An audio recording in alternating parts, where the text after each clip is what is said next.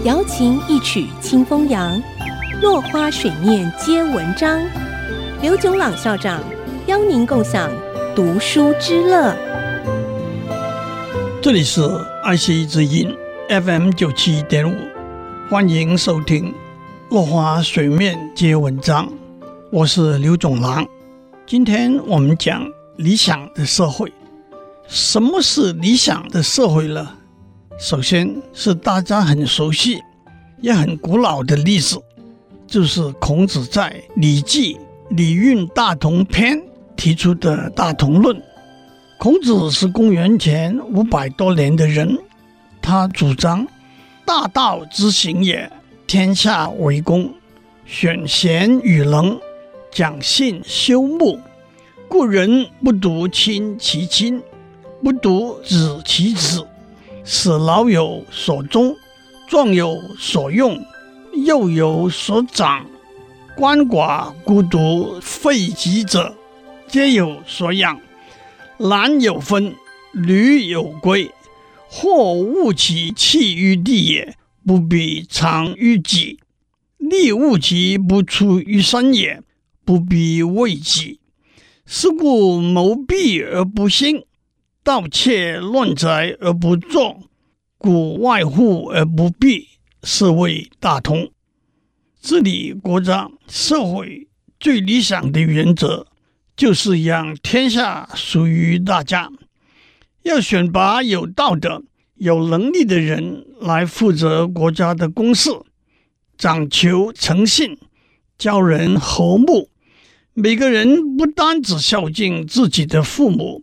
爱护自己的儿女，也要孝敬别人的父母，爱护别人的儿女，让老年人能够安享天年，壮年人能够发挥他们的才华能力，贡献社会，幼年人能够有受教育、成长的机会，让失去妻子的男人、失去丈夫的女人、失去父母的幼年人。失去子女的老人家、残废、有疾病的人都得到照顾，男人都有工作，女人都有归属，财富资源不要浪费，但也不必占为一己所有。人人都努力工作，不贪婪偷闲，但是不必为了一己之利而努力。如此一来，大家不会使用阴谋诡计，没有盗窃抢夺的行为，房子的大门不必关上，那就是国家社会的理想境界了。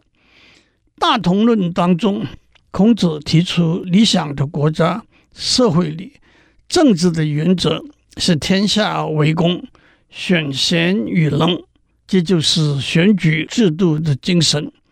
经济的原则是：或物其弃于地也，不必藏于己；利物其不出于身也，不必为己。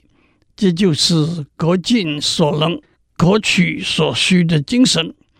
伦理关系是：人不独亲其亲，不独子其子，孝顺父母，爱护子女，更能够推己及人。社会福利工作。和教育政策是老有所终，壮有所用，幼有所长，鳏寡孤独废疾者皆有所养，就是一个安定和谐的社会。道德是谋弊而不兴，治安是盗窃乱贼而不作，外户而不闭，这就是一个安全的社会。综合来看。这是关于理想的社会何等具有美感的描述。今天我们的时间到了，下次再继续谈理想的社会。落花水面皆文章，联发科技真诚献上好礼，给每一颗跃动的智慧心灵。